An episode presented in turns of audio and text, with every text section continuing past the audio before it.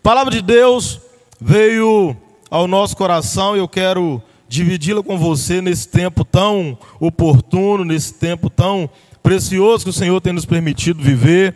Eu te perguntei se você já está descansado do PAC, você disse que sim. Perguntei se você está preparado para um próximo, você também disse que sim. E eu quero te fazer uma outra pergunta nessa noite. A chama já se apagou do seu coração ou ainda tem pelo menos uma centelha queimando aí dentro de você? Como é que foi a sua semana pós-PAC? Como é que foi o seu dia a dia, a sua rotina? Como é que foi retomar a rotina depois daquele tempo tão precioso na presença de Deus, onde várias pessoas foram curadas no físico e na alma, onde pessoas foram libertas, transformadas, cheias do Espírito Santo de Deus. Como é que ficou aí? Como é que está aí seu coração? Ainda tem um pouquinho? Deixa eu dizer para você algo muito precioso que Deus ministrou sobre a minha vida nesses dias, né? É, é tão bom a gente viver esse tipo de experiência como nós vivemos. O meu desejo era de trazer um colchonete, uma cobertinha, me acampar aqui e não ir embora mais. Eu acho que esse era o desejo de alguns também que estiveram aqui, de não sair mais de tão bom que estava, né, presbítera? Uma unção gloriosa, uma presença de Deus muito especial tocando as nossas vidas. O desejo era de não sair daqui mais, porém, a gente precisa, nós temos atribuições, nós temos trabalhos, nós temos uma vida que acontece fora dessas quatro paredes e o principal de tudo é que nós não devemos permitir que essa chama apague porque nós vamos para a nossa casa, amém? Essa chama deve continuar acesa, queimando nos nossos corações de domingo a domingo. Amém? Eu quero te convidar a abrir sua Bíblia comigo em Levítico capítulo 6, do verso 8 ao 13. E foi nesse questionamento a Deus, dizendo: Senhor, nós tivemos um tempo tão especial, a vontade era ficar lá, como é que faz? Mas nós temos uma vida para tocar aqui fora. O Espírito Santo de Deus começou a falar comigo sobre a manutenção da chama do Espírito no nosso coração, e é sobre isso que nós falaremos a partir de agora. Levítico capítulo 6, do verso 8 ao 13.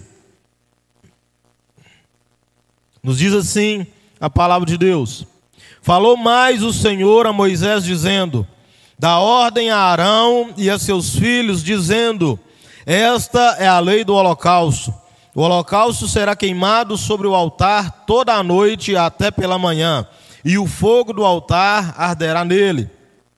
E o sacerdote vestirá sua veste de linho e vestirá as calças de linho sobre a sua carne, e levantará a cinza quando o fogo houver consumido o holocausto sobre o altar, e porá junto ao altar. Depois despirá suas vestes, vestirá outras vestes, e levará a cinza para fora do arraial, para um lugar limpo. O fogo que está sobre o altar arderá nele e não se apagará. Mas o sacerdote acenderá a lenha nele cada manhã e sobre ele porá em ordem o holocausto, e sobre ele queimará a gordura das ofertas pacíficas. O fogo arderá continuamente sobre o altar, não se apagará. Você pode repetir esse último verso comigo? O fogo arderá continuamente sobre o altar. Você pode dizer isso um pouquinho mais forte? O fogo arderá continuamente sobre o altar Aleluia. Eu sei que você já deve ter lido, visto e ouvido esse texto por muitas vezes, e eu quero dizer para você que essa noite Deus tem algo de novo para nós por intermédio da Sua palavra. Nós lemos aqui em Levítico, mas eu quero voltar um pouquinho com você em Êxodo capítulo 25, não precisa abrir. A partir desse momento, o nosso Deus se apresenta para Moisés e diz para ele: Olha, Moisés, eu quero que você construa um tabernáculo para eu habitar no meio de vós. E a palavra de Deus nos fala a partir desse tempo que o Senhor começa a instruir a Moisés sobre as medidas, sobre os materiais que deveriam ser utilizados, sobre os utensílios que deveriam ser criados, Tudo isso para que a presença de Deus fosse manifestada no meio do seu povo. Alguns historiadores acreditam que o Senhor fez esse tabernáculo por causa do episódio é, com o bezerro de ouro. Quando Moisés estava no Monte Sinai, você conhece bem a história. E quando ele desce, o povo tinha feito para si um bezerro de ouro para adorá-lo. Porém, quando nós examinamos as Escrituras, nós já ouvimos o termo tabernáculo antes mesmo desse episódio. Mas o mais importante nessa noite não é o motivo pelo qual Deus mandou que Moisés fizesse o tabernáculo, mas sim que a presença de Deus era necessária no meio do seu povo e o próprio Deus desejou se apresentar, se fixar, estar presente no meio do teu povo. E por isso ele manda Moisés fazer tudo isso. E tem tanta simbologia, tanta coisa tão especial em toda a direção que o nosso Deus dá para Moisés. Tem tantos entendimentos, tantas revelações das Escrituras, falando sobre a arca, falando sobre o candelabro, falando sobre a pia, falando sobre o altar. Tem tanta coisa boa, tanta coisa jóia aí. Mas nós não vamos entrar nisso nessa noite. Pois então a criação, ou a construção do tabernáculo, no final, em Êxodo capítulo 30, Êxodo capítulo 40, nós vemos que é terminada a construção do, do, tabernáculo e a nuvem da glória de Deus vem sobre o arraial e ela fica parada sobre a tenda do Santíssimo Lugar. E a palavra diz que quando a nuvem se levantava daquele lugar, era sinal que o povo deveria levantar acampamento e partir. Se a nuvem permanecesse naquele lugar, era sinal de que o povo deveria continuar acampado naquele lugar, naquele tempo. E nós começamos então o livro de Levítico, onde Deus começa a instruir a Moisés como funcionaria todo aquele aparato, todos aqueles utensílios criados por ele para estar no tabernáculo. Começa a falar com ele sobre os tipos de sacrifício e como eles deveriam ser feitos, como deveria funcionar todo aquele processo. E nós chegamos então ao capítulo 6, onde o próprio Deus faz um adendo sobre a forma de fazer o sacrifício, para falar com Moisés sobre como o sacerdote deveria se comportar com um item específico daquele momento, daquele, daquela situação que é o fogo que estava aceso sobre o altar do holocausto da oferta queimada. O nosso Deus faz uma pausa e diz: Olha, Moisés, fala com Arão que tem esse fogo aí do altar, e ele não deve se apagar de maneira nenhuma. As ofertas queimadas devem ser colocadas aqui à noite, e pela manhã as cinzas devem ser retiradas, e a manutenção do fogo tem que ser realizada. Que isso, pastor? Como é que se dá manutenção ao fogo? É muito simples, o próprio Deus deu aí a direção para ele. Tira a cinza e acrescenta lenha nova. Tira a cinza, limpa aquilo ali e acrescenta lenha nova. Quem, quem já teve fogão de lenha em casa aqui? Deixa eu. Ó, oh, irmã, irmã Alessandra já teve fogão de lenha em casa? Meu Deus. Na roça, doutor Brito.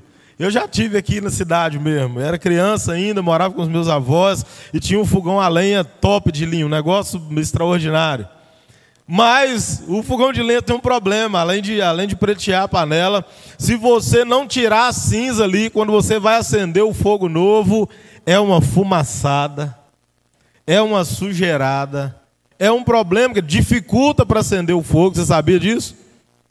pessoal mais moderno aí, já acostumado com cooktop, com fogão elétrico, é, é um problema aquele negócio. E eu cresci vendo minha avó fazer e ensinar para nós como é que fazia para acender o fogão a lenha. O altar do Senhor lá não era diferente. Precisava limpar para que não desse fumaça. Precisava colocar lenha nova, lenha seca, para que o fogo queimasse ali de maneira satisfatória. Já tentou acender é, é, é, é fogão a lenha com madeira molhada, querido? Que dor de cabeça. Que quando consegue, né? Meu Deus, que dificuldade. Muito difícil. E o Senhor, então, dá ali, faz esse adendo e dá essas diretrizes para que Arão mantivesse é, o fogo aceso a todo tempo sobre o altar, pois a direção de Deus era que o fogo não poderia se apagar de maneira alguma. Eu sei que se você continuar lendo, eu sei que você já leu, um pouco mais à frente, nós vemos Nadab e Abiú, os dois filhos de Arão, que infelizmente tentaram trazer um fogo diferente do que era aquele que Deus havia determinado para que fosse utilizado naquele lugar. Levam um fogo estranho até o altar e eles são fulminados naquele mesmo momento, porque tentaram levar um fogo estranho ao altar do holocausto. E este é o grande ponto-chave para nós nessa noite. Como fazer para continuar queimando após um dia tão extraordinário como nos foi na semana passada? Sabe o que, que me faz lembrar? Me faz lembrar lá no Evangelho de Jesus, segundo escreveu Mateus, quando Jesus estava no monte orando, e com ele estava ali Pedro, Tiago e João. E aparece ali para falar com Jesus Moisés e Elias. E o corpo de Cristo é transformado naquele lugar, e Pedro vê aquele negócio todo, já fala: Jesus, aqui está maravilhoso, deixa eu fazer três tendas aqui, e a gente só fica aqui em cima e é tudo perfeito. Esse foi o sentimento que eu tive na semana passada. Deus, nos permita fazer uma tenda aqui nesse lugar, nos permita trazer um colchonete para cá, uma coberta, a gente ficar aqui até a sua volta. Mas a resposta de Cristo para mim foi a mesma de que para esses três homens nesse tempo. Precisamos descer porque tem algo para se cumprir lá dentro. Nós precisávamos ir embora na semana passada porque coisas precisavam acontecer durante a nossa semana. E a grande questão não era como, porque a grande questão não é o lugar, mas sim aonde o fogo está queimando. O fogo não nos queimou aqui na semana passada por causa das paredes, por causa desse galpão, não. Queimou por causa de nós, queimou por causa da presença de Deus. O fogo estava dos nossos corações, porque aqui tinha um povo que decidiu passar 24 horas em oração, em louvor e ministrando a palavra. Os pastores já estavam queimando durante a semana, quando gravaram as mensagens foram mandadas para cá, quando ouviram do Espírito Santo de Deus a sua palavra para que fosse ministrado aqui. O ministério de louvor se preparou, a intercessão dedicou um tempo de jejum e oração para que tudo aquilo acontecesse, querido. Então a grande questão não é o lugar, mas sim quem. A grande questão não é onde, mas quem. A grande questão é que eu e você precisamos entender que a chama do Espírito queima nos nossos corações e nós precisamos carregá-la carregá por onde quer que o Senhor nos mande ir. Hebreus capítulo 10 fala que o seguinte: porque tendo a lei a sombra dos bens futuros e não a imagem exata das coisas, nunca, pelos mesmos sacrifícios que continuamente se oferecem cada ano, pode aperfeiçoar os que a eles chegam. Colossenses 2,17, Paulo diz o seguinte: esses rituais são apenas sombras do que haveria de vir. A realidade, todavia, encontra-se em Cristo. O que, é que você está querendo dizer com isso, pastor? É que tudo aquilo que nós já falamos até agora, que aconteceu ali em Levítico, era só sombra, como diz o autor aos Hebreus, ou era só ilustração, como diz o próprio Paulo em Colossenses, daquilo que viria a acontecer, daquilo que deveria ser perfeito. Naquele tempo havia um altar para ser queimado. Os animais, as ofertas de sacrifício, as ofertas para o pecado e todas as outras. Mas hoje, o altar que deve queimar é o meu e o seu coração. O apóstolo Paulo, nas suas diversas cartas, ele faz muitas referências aí, querido, é, sobre os fundamentos do Velho Testamento. E com a devida aplicação na nova aliança, sem deixar de nos levar à seguinte conclusão: o Velho Testamento ilustra o Novo. E o Novo Testamento, ele explica o Velho. O Velho Testamento, ele faz uma ilustração, ele é a projeção do Novo. E o Novo, ele vem explicar de maneira clara e objetiva aquilo é, que acontecia no Antigo Testamento. E o apóstolo Paulo, assim como o próprio Deus declara a Moisés em Levítico capítulo 6, escrevendo a sua primeira carta aos Tessalonicenses, no capítulo 5, verso 19, ele faz a seguinte declaração: Não apagueis o espírito. Ele está escrevendo à igreja que se reunia ali em Tessalônica, dando para ele algumas direções, e uma delas é: olha, não deixe que o Espírito Santo se apague. Mas como assim, pastor? Se o Espírito Santo é uma pessoa, como é que ele vai se, se apagar? O apóstolo Paulo estava explicando coisas que estavam relacionadas ali no Antigo Testamento, principalmente no tabernáculo.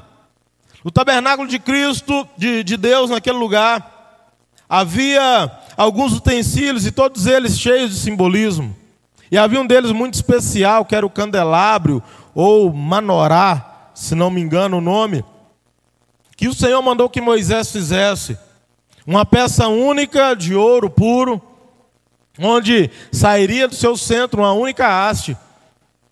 E dessa única haste saíam mais três hastes para cada lado, dando então origem as sete lâmpadas aí do conhecimento do Espírito, ou sete lâmpadas do Espírito de Deus, que é um assunto muito precioso e muito profundo, do qual eu não estou habilitado a falar com você nessa noite, mas eu quero falar com você sobre esse símbolo é, do Espírito Santo ali dentro do tabernáculo. Sete lâmpadas, sete espíritos, sete chamas acesas naquele lugar. E assim também como o tabernáculo, o candelabro não deveria se apagar. O fogo que alimentava não deveria ser apagado naquele lugar. Algo interessante para a gente considerar é que o total daquelas artes eram sete, e a Bíblia tem muitas coisas relacionadas a números, né? E essas sete hastes podem simbolizar a perfeição. E cada uma dessas três hastes laterais, o Senhor mandou que Moisés colocasse três amêndoas em cada uma, ou seja, haviam nove amêndoas de cada lado. E as amêndoas na Bíblia, elas são associadas à multiplicação, como por exemplo o fruto do Espírito, ele tem nove características. Assim também como as manifestações ou os dons do Espírito, eles também tem, são nove as suas manifestações sobre essa terra. Um outro exemplo que a amêndoa ela simboliza a multiplicação é quando a vara de Arão floresce.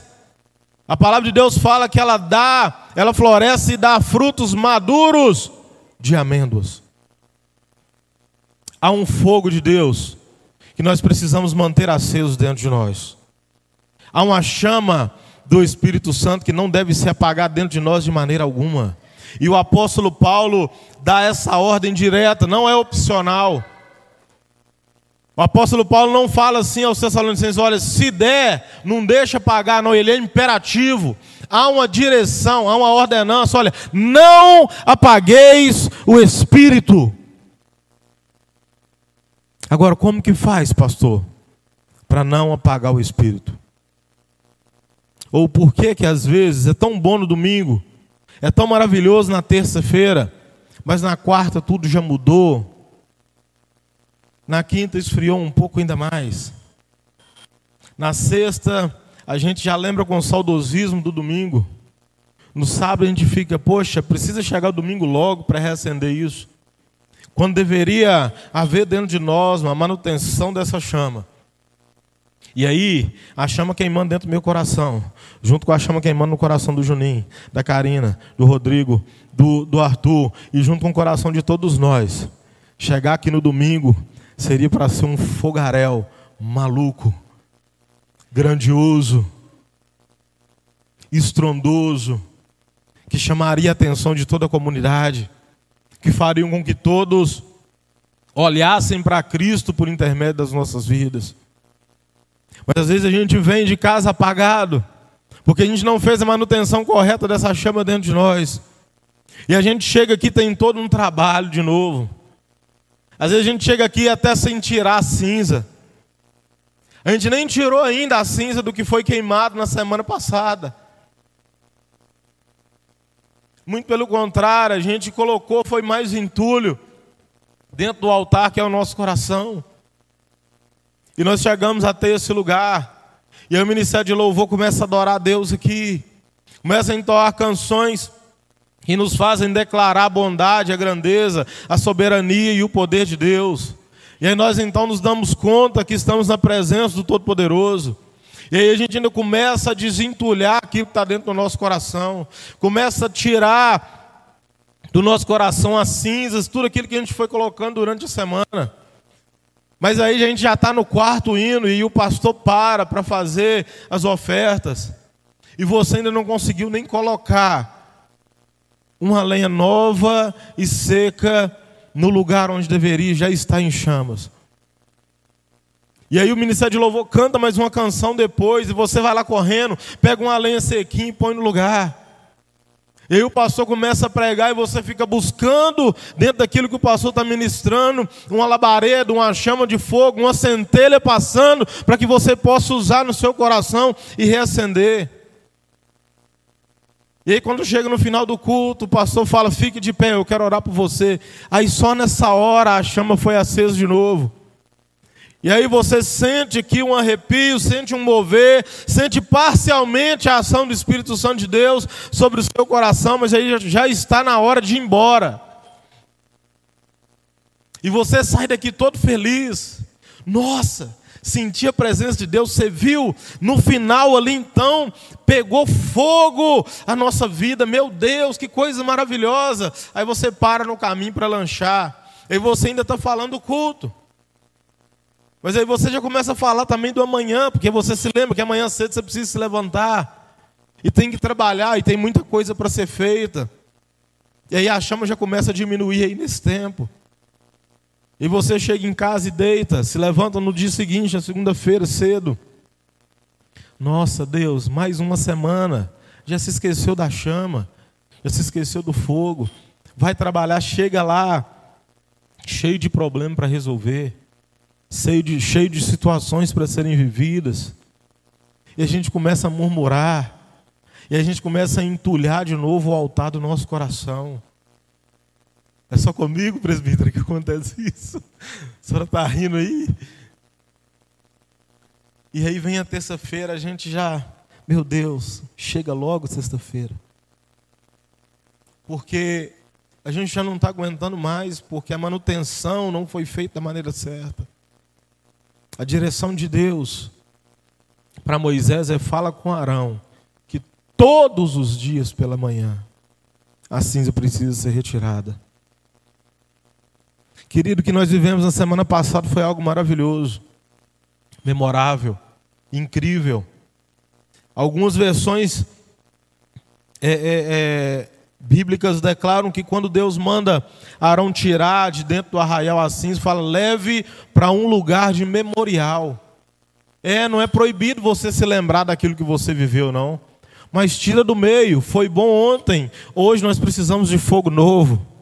Hoje nós precisamos de lenha nova. Hoje nós precisamos de experiências novas. Porque caminhar com Cristo, querido, para a glória do nome do Senhor Jesus, é viver em novidade de vida todos os dias. O fogo de ontem foi muito especial para ontem, mas para hoje ele já não serve mais, a não ser para manter ele aceso até que você venha com lenha nova. E o que, que a gente tem usado como lenha nova para poder incendiar aí de novo no dia seguinte? Para que esse fogo não apague? Como é que a gente se comporta nesse meio tempo aí da noite? Não havia trabalho sacerdotal durante a noite, sabia disso? O último trabalho sacerdotal era colocar a oferta do holocausto ali em cima e depois era só pela manhã para retirar as cinzas e fazer a manutenção do fogo. A noite era para dormir mesmo, amém ou não amém? Você dorme à noite ou não? Amém? Quem dorme à noite? Levanta a mão aí.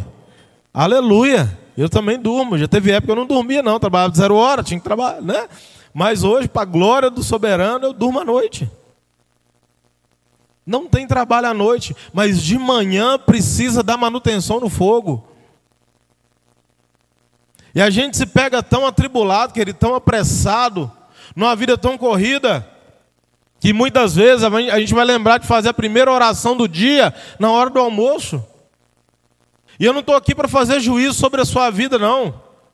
É você que sabe o tempo que você tratou com Deus, em que você vai dar a Ele a melhor hora do seu dia, no seu tempo a sós com Ele. Mas precisa tomar cuidado. Precisa tomar cuidado de não esquecer de fazer essa manutenção no fogo. Eu sei que os dias são corridos, eu sei que a hora está passando mais rápido que o normal, menos quando a gente está pregando aqui, olha lá, oito e meia ainda. Eu já falei praticamente o sermão inteiro, presbítero Cleonice, e ainda é oito e meia, só nessa hora. Tem algum diácono mexendo no relógio aí? Se tiver, volta para o lugar em nome de Jesus. Mas o nosso dia a dia, a hora passa correndo demais, querido. E se a gente não tiver a disciplina necessária para a manutenção do fogo do Espírito Santo na nossa vida, a gente se perde a chama se apaga mesmo. Eu não estou falando algo com você que eu não viva. A minha rotina também é muito corrida. Oito horas da manhã eu já tenho que estar no trabalho. Antes de eu estar no trabalho, querido, eu tenho uma criança, que é uma bênção, que é o nosso João, que acorda às vezes cinco horas da manhã. E eu já entendi que tem dias que é o Espírito Santo de Deus que acorda ele para me acordar, André. Sabe por quê? Porque lá do quarto dele ele fala assim: Papai, acordou. E eu já entendi, falei: É, é para eu orar, o senhor quer falar comigo mais cedo hoje. E deixa eu te falar um negócio sério: enquanto a gente não levanta, ele não para. Ele fala: Papai acordou. Depois a mamãe acordou. Depois a Pipi acordou, que é a irmã dele. É um despertador nominal, querido. Ele vem pelo, pelo nome, ele desperta a gente pelo nome. Então eu sei que muitas vezes nossas manhãs são corridas. E já emenda em tardes mais corridas. E emenda com noites de trabalho, de esforço, de dedicação com célula, com, com as, os afazeres da igreja. Eu sei disso. E eu sei também que não é fácil. Mas eu quero dizer para você: é necessário. Não apagues a chama do Espírito. Que ele não deixa a sua atribuição diária te impedir. Eu vivi uma experiência muito sobrenatural nesse, na semana passada. Na quinta-feira passada, quando o bispo começou a live, eu estava numa atividade lá no Espaço Vivo, não lembro qual era, eu corri para o meu computador. E quando eu corri para o meu computador para ligar na live, para poder ouvir, o Espírito Santo de Deus começou a falar comigo: vai orar, vai orar, vai orar, vai orar, vai orar. Eu falei: Deus, mas está na hora da live, vai orar. E aí eu saí da minha sala, porque ali no Espaço Vivo nós temos essa liberdade e esse privilégio. E até uma direção de Deus por intermédio da vida do bispo ali. Quando você sentir necessidade de orar, querido, para tudo que você está fazendo, vai lá e ora. E aconteceu que eu fui orar, caí de joelho na sala ao lado e comecei a orar, comecei a orar e o Espírito Santo me levou a orar em línguas. Eu não sabia por que, que eu estava orando. Mas eu orei, orei, orei, orei, orei em línguas, não sabia o que eu estava falando. O Espírito Santo disse para mim: agora pode levantar. E aí eu me levantei, voltei para minha mesa, continuei assistindo a live, tudo normal, tudo maravilhoso. Quando chegou no domingo aqui à tarde, no momento assim de maior mover do Espírito Santo de Deus, o presbítero Anjo foi lá atrás, eu estava lá atrás com o pessoal da comunicação, e chegou ao meu ouvido e disse o seguinte: porque você atendeu a direção do Espírito, eu estou dando um livramento para o seu filho agora. E eu não entendi nada, falei: o que aconteceu, Senhor? O Espírito Santo falando através dela, alguém deu para o João de comer algo consagrado ao diabo, é por isso que ele está passando mal. E o João estava passando mal desde a sexta-feira, muito, muito, muito mal. Eu tive que levar ele embora, não pude deixar ele no IPE na sexta porque ele estava passando mal. Deixei ele normal lá. O presbítero Anja foi lá com ele lá de manhã, começou a vomitar, do nada começou a passar mal, a gente sem entender. E aí o Espírito Santo de Deus falou isso tudo. E eu orando, eu orando, eu orando ali, louvando a Deus, agradecendo pelo livramento na vida do meu filho. O Espírito Santo de Deus falou de maneira audível a mim. Lembra da quinta-feira que eu te mandei orar e você só conseguia orar em línguas? Naquele dia eu comecei a agir em favor dele. Querido, se essa chama não estiver acesa o tempo todo, se a gente não estiver atento à voz do Espírito Santo de Deus, ele vai mandar e a gente não vai fazer. E por causa disso a gente vai perder as bênçãos, vai perder o livramento, vai perder a cura, porque a gente não vai estar atento àquilo que está nos falando todo dia. O Espírito Santo de Deus tem liberdade para falar com você lá no seu trabalho, sim ou não? O Espírito Santo de Deus tem liberdade para ministrar sua vida dentro do carro, no ônibus, sim ou não? Mas para isso você precisa estar atento à voz dele. Mas se você tiver com a chama do Espírito de Deus apagada dentro de você, vai ficar muito mais difícil de você discernir, entender o que ele quer. Eu preciso te dizer algo mais sério, mesmo que você não entenda a direção dele naquela hora, faça o que ele te mandou fazer. Faça o que ele está te mandando fazer. Não tem ninguém que nos ame mais nesse universo do que o Espírito Santo de Deus, querido. Não tem ninguém que nos ame mais do que o próprio Deus, querido. Que quer mais o nosso bem do que Ele. E às vezes a gente tropeça em algumas coisas, a gente fala, Deus, por que você não avisou? Mas talvez Ele avisou, só você que não entendeu. E a gente precisa se incendiar todos os dias. John Wesley certa vez foi questionado por um repórter sobre o que, que acontecia que aquele tanto de pessoas iam vê-lo.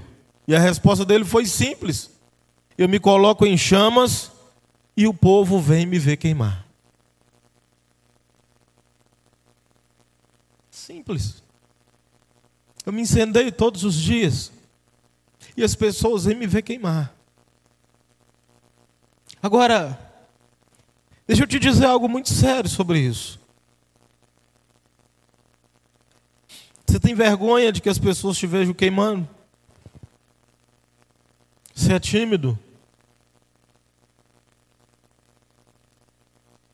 Não, pastor, eu nem falo em línguas direito, porque vai que o irmão vai ficar anotando o que, que você está falando. Querido, esquece isso.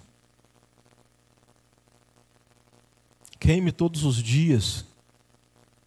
E queime com esse propósito que as pessoas venham te ver queimar. Sabe por quê? O fogo tem um negócio muito interessante. Para que alguém comece a queimar, só precisa ter a primeira centelha. O fogo, ele se espalha. Na época de ser como a gente está vivendo, e glória a Deus, parece que esse ano as pessoas estão é, é, é com uma consciência maior, não estão colocando tanto fogo, eu espero que fique assim. Mas o fogo só precisa disso para se espalhar. Ter um focozinho pequenininho de fogo aqui, ó, que vai crescer e vai contagiar o outro do lado, que vai contagiar o outro, que vai queimar o outro, que vai incendiar o outro, que vai acender o outro, e vai passando, vai passando, vai passando.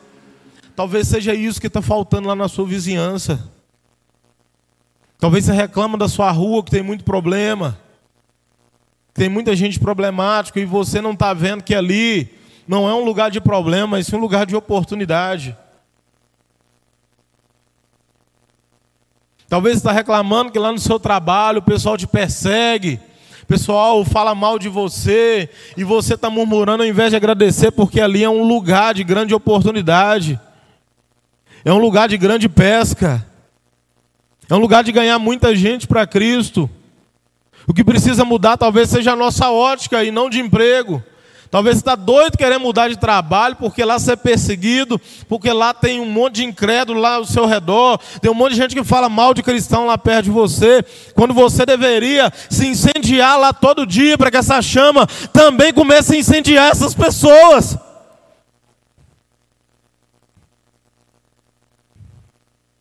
Talvez seja por isso que o Senhor não te tirou de lá. E deixa eu te dizer mais. O dia que você se incendiar lá e incendiar também os outros, talvez Deus até te leve para um lugar melhor. Eu vivi uma experiência exatamente assim, queridos. Exatamente assim. Trabalhava num determinado lugar e estava doido para sair de lá. Muito problema, muita perseguição. Deus enviou uma profeta até lá no meu trabalho, com muita mansidão, muita tranquilidade, uma senhora já bem velhinha, cheia da unção de Deus, sentada numa cadeirinha, às sete horas da manhã, me esperando. Quando eu entrei, o marido dela saiu de perto, o dono da empresa saiu de perto. Ela veio para mim e falou: Meu filho, você é servo do Senhor, não é? Eu falei: Sou. E hoje pela manhã você falou com a sua esposa ali na porta que você ia pedir conta, ia sair dessa empresa, não é? Eu já comecei a ficar com medo, irmão. Falei: É. é. Eu fiquei até naquela expectativa, aguardando aquele, aquele terra, sabe? Mas não veio, não, foi só na paz. Mas antes ela tivesse dado um grito, talvez doesse menos. Mas com muita calmaria, ela falou para mim o seguinte: Olha, meu filho, o Espírito Santo de Deus manda te dizer nessa manhã que há um propósito para a sua permanência nesse lugar. Não saia daqui até que as pessoas deste lugar estejam servindo ao Senhor. Não saia daqui até que a obra que Ele tem para ser usada através da sua vida aconteça nesse lugar. E ela falou mais, irmão. Ela falou assim: Você canta, não canta? Eu falava: Jesus, o mistério está forte. Eu canto, irmão. Eu falei: Então não para de cantar, porque Deus adora quando você canta neste lugar, porque Ele vem trabalhar aqui no meio de vocês. E aí, queridos, eu comecei a evangelizar os meninos que trabalhavam comigo. Ganhei para a glória de Deus, todos eles para Cristo. E quando o último se rendeu aos pés do Senhor Jesus, o Senhor abriu para mim uma outra porta de emprego na mesma semana. Há um propósito para você estar onde você está. Deus conta com você lá. Deus quer que você se incendeie lá no seu trabalho. Deixa queimar lá. Se vai te ajudar a se lembrar, querido, canta lá, deixa queimar, deixa queimar lá. Aqui é muito gostoso, aqui é, é a união dos braseiros, aqui é a união da churrascaria, aqui é a união do, das brasas vivas do altar, tudo aceso, presbítero. Aqui é fácil pegar fogo, querido. Deixa queimar lá fora também. Deixa incendiar lá fora também. Talvez lá você precise queimar mais do que aqui. Porque aqui, ó, é fácil. Quer apagar um fogo? É muito facinho, querido. É só espalhar as brasas. É só espalhar. Espalhou brasa, rapidinho acabou com fogo.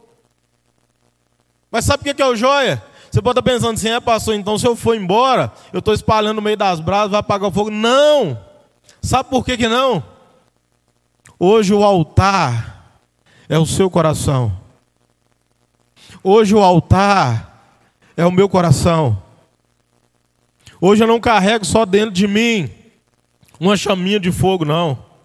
Eu carrego a centelha original, que é o Espírito Santo de Deus. Aonde você vai, você carrega o Espírito Santo de Deus e ele é a chama original do, do, do, do, tabernáculo, ele é a chama principal do candelabro. É ele, querido, que está aí queimando dentro de você. É só você deixar externar esse fogo. Deixa eu te dizer algo muito sério: de que você começar a queimar fora da igreja, querido, os seus vizinhos vão te ver queimando, a sua família vai te ver queimando, os seus colegas de trabalho vão te ver queimando. E aí vai chegar o tempo que essa chama vai começar a queimar eles também. Eu ouvi um pastor dizer algo essa semana muito extraordinário. Ele falou no avivamento de verdade, aonde pega fogo de verdade, o fogo do Espírito Santo de Deus, a gente não precisa fazer apelo. E aí, fazendo referência ao avivamento de Atos dos Apóstolos, começou ali um culto com 120 pessoas, e no final tinham 3.120, porque Pedro, Pedro pregou ali no final e 3 mil almas converteram. O número não é importante. Talvez você olhe para você e fale assim, pastor, mas eu sou o único cristão aqui. Glória a Deus, na sua vida tem fogo suficiente para pôr todo mundo para queimar lá onde você estiver. Pastor, no meio da minha família, eu sou o único que serve, querido. Se no meio da sua família a chama estiver queimando você de verdade, daqui a pouco vai estar queimando todo mundo lá. Na sua rua será assim, no seu trabalho, na sua escola, na faculdade, aonde você estiver será assim.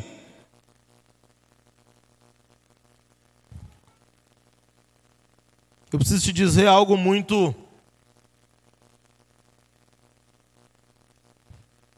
muito sério nessa noite. Você vai ser um agente incendiário de Deus por onde quer que você andar. Que você precisa entender esse negócio. Precisamos pregar o Evangelho de Jesus, nós precisamos queimar por Cristo a tempo e a fora de tempo. Aonde você estiver, querido, você precisa ser um agente de Deus ali. Eu sempre me lembro desse testemunho porque me impactou muito na época. O Wellington, pai do Luan, morava aqui no Brasil ainda e a gente frequentava o mesmo banco, a gente era correntista no mesmo banco. E todas as vezes que eu cheguei ali no Cicobi, o Wellington estava lá e ele estava pregando para alguém, contando testemunho do livramento que Deus tinha dado para ele. E a gente acha que essas coisas não fazem efeito, não têm importância.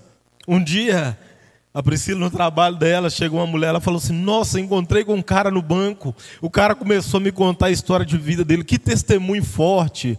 O cara foi sequestrado e não sei o quê. A Priscila foi perguntar assim: Esse cara é um, é um magrinho? Do cabelo lisinho? De óculos? É. Ele fala meio engraçado, mas fala assim. É ele mesmo. Ele é lá da minha igreja. Querido, porque estava queimando. A gente só faz isso quando a gente está queimando. A gente precisa queimar, querido. A gente é portador de uma bomba atômica. Só que de uma maneira muito interessante. A bomba atômica ela é conhecida pelo grande poder de destruição que ela tem. A bomba atômica que eu e você carregamos dentro de nós, ela tem também um alto poder de destruição, mas o que, que ela destrói? Destrói o pecado dentro de nós, destrói as nossas mazelas, destrói, destrói tudo aquilo que está dentro de nós e está em desacordo com as escrituras sagradas. Ela destrói todos os sofismas do inimigo contra a nossa vida. Todos os dados inflamados do maligno lançados contra nós, se nós lançamos mão desse poder, eles podem ser desfeitos e destruídos.